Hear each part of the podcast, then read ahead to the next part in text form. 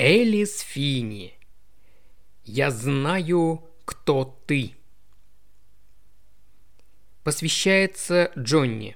Агенты бывают всех форм и размеров. Мне достался самый лучший. Не все хотят быть кем-то, некоторые просто хотят быть кем-то другим. 1. Лондон, 2017 год. Я та девушка, которая кажется вам знакомой, но вы никак не можете вспомнить откуда. Ложь – это то, чем я зарабатываю на жизнь. Лучше всего я умею становиться кем-то другим. Единственная моя часть, которую я все еще узнаю в зеркале – это глаза. Они смотрят с загримированного лица выдуманного человека. Еще один персонаж, еще одна история, еще одна ложь. Я отворачиваюсь, собираясь расстаться с очередной ложью на ночь, и на секунду останавливаюсь, глядя на надпись на двери гримерки. Эйми Синклер. Моя фамилия. Не его. Я ее не меняла. Наверное, потому что в глубине души я всегда знала, что наш брак будет длиться только пока жизнь не разлучит нас. Я напоминаю себе, что мое имя определяет, кто я такая, только если я сама это позволяю. Имя – это всего лишь набор букв, поставленных в определенном порядке, не более чем прихоть родителей, ярлык, ложь. Иногда мне мучительно хочется составить из этих букв что-нибудь другое, кого-нибудь другого. Новое имя для меня новый, той, которой я стала, пока никто не видел. Знать, как зовут человека, не значит знать его самого. Мне кажется, вчера мы все испортили. Иногда именно те, кто любит нас больше всех, делают нам больнее всего, потому что могут. Он сделал мне больно. У нас вошло в дурную привычку причинять друг другу боль. Чтобы починить, иногда нужно сломать. В ответ я сделала больно ему. Я проверяю, не забыла ли я положить свою последнюю книжку в сумку, как другие проверяют, не забыли ли ключ или телефон. Время бесценно, его нельзя упускать, и чтобы убить свое, я читаю на съемочной площадке в перерывах между сценами. С самого детства я предпочитала жить вымышленными жизнями других людей, прятаться в историях, которые заканчиваются лучше, чем моя. Мы то, что мы читаем – Убедившись, что все на месте, я ухожу. Возвращаюсь к тому и туда, откуда пришла. Вчера ночью случилось нечто очень плохое. Я так старалась сделать вид, что ничего не случилось, пыталась выложить из воспоминаний другую картину, но я все еще слышу его слова, полные ненависти, чувствую его руки у себя на шее и вижу выражение, которого никогда раньше не видела на его лице – я все еще могу все исправить, могу починить поломанное. Самая опасная ложь – это та, которую мы говорим сами себе. Это была просто ссора, вот и все. Каждому, кто любил, приходилось и ссориться. Я иду по знакомым коридорам киностудии Пайнвуд, оставляя позади гримерку, но не собственные страхи и сомнения – Ноги двигаются как-то медленно и неуверенно, как будто они специально стараются оттянуть момент возвращения домой, боятся того, что ждет нас там. Я любила его и все еще люблю.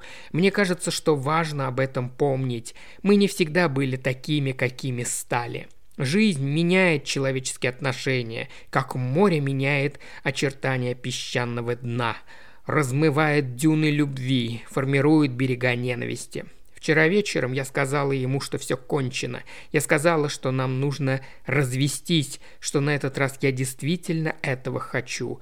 На самом деле я не хотела. Я забираюсь в свой Range Rover и еду в сторону культовых ворот киностудии, приближаясь к неизбежному. Я немного изменяю свою форму, прячу углы, которые не хочу никому показывать, загибаю свои острые края так, чтобы их не было видно. Человек в будке на выезде машет рукой, его лицо принимает приветливое выражение. Я заставляю свое лицо улыбнуться в ответ и уезжаю. Для меня актерская игра никогда не была способом привлечь внимание и оказаться на виду. Я занимаюсь тем, чем занимаюсь, потому что больше ничего не умею и потому что это единственное занятие, которое делает меня счастливой. Для большинства людей застенчивая актриса – это оксюморон, но это как раз про меня. Не все хотят быть кем-то, некоторые просто хотят быть кем-то другим. Играть роль легко, а вот быть собой мне как раз сложно. Меня тошнит перед каждым интервью и мероприятием. Мне становится физически плохо, я заболеваю от нервов, когда мне приходится встречаться с людьми, будучи собой. Но когда я выхожу на сцену или стою перед камерой, перевоплотившись в кого-то другого, мне кажется, я могу летать. Никто, кроме него, не понимает, кто я на самом деле.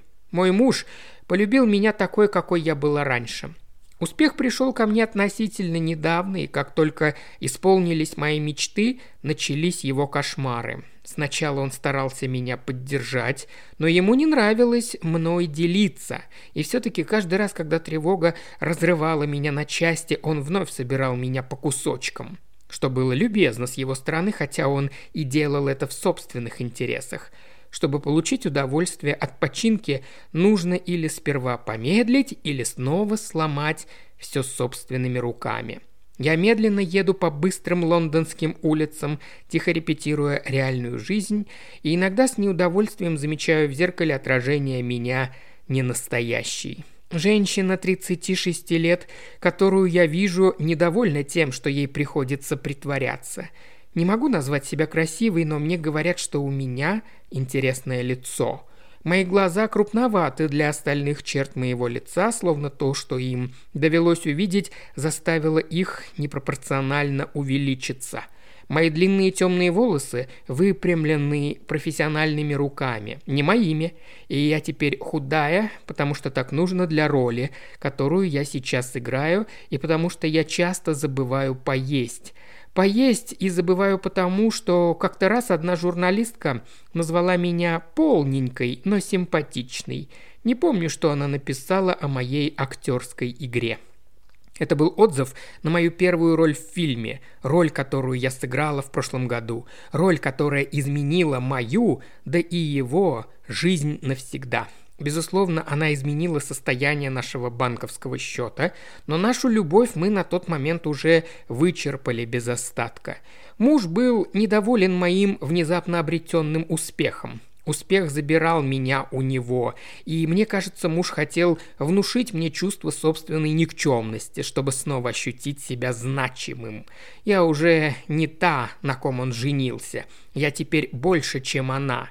А ему, я думаю, хотелось кого-то поменьше – он журналист, по-своему успешный, но это не то же самое. Ему показалось, что он меня теряет, поэтому он вцепился в меня крепче, так крепко, что стало больно. Мне кажется, в каком-то смысле мне это даже нравилось. Я паркуюсь на обочине и позволяю ногам отвести меня по тропинке к дому – я купила дом в Ноттинг-Хилле, потому что думала, что он может помочь нам продержаться какое-то время, пока мы не выплатим долг по нашему заложенному и перезаложенному браку. Но деньги – это всего лишь пластырь, а не лекарство для разбитых сердец и нарушенных обещаний. Никогда еще я не чувствовала, что собственными ошибками загнала себя в такой тупик. Как это часто бывает с людьми, я сама себе построила тюрьму, сложила прочные стены из кирпичей, вины и долга – мне казалось, что в этих стенах не было дверей, однако путь наружу существовал всегда, просто я его не видела. Я вхожу и включаю свет во всех холодных, темных, пустых комнатах. «Бен!» – зову я, снимая пальто.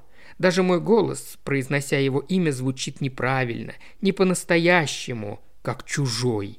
«Я дома», – сообщаю я другому пустому углу. Называя это место домом, я чувствую, что лгу. Я никогда здесь не чувствовала себя дома. Птица никогда не выбирает собственную клетку – не найдя мужа на первом этаже, я поднимаюсь в спальню. Каждый шаг дается мне с трудом. Меня сковывают ужас и сомнения. Сейчас, когда я вернулась на площадку, где разыгрываются наши жизни, воспоминания о предыдущей ночи звучат, пожалуй, слишком громко. Я еще раз зову его по имени, но он снова не отвечает.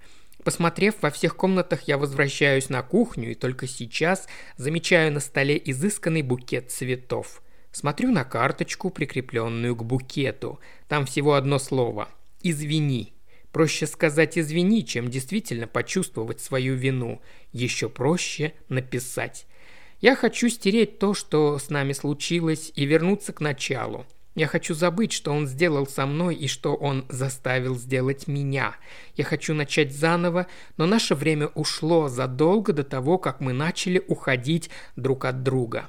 Может быть, если бы он позволил мне иметь детей, которых я так хотела любить, все сложилось бы по-другому. Я возвращаюсь в гостиную и смотрю на вещи Бена, лежащие на журнальном столике. Кошелек, ключи, телефон. Он никуда не выходит без телефона. Я осторожно беру телефон, как будто он может взорваться или рассыпаться у меня в руке.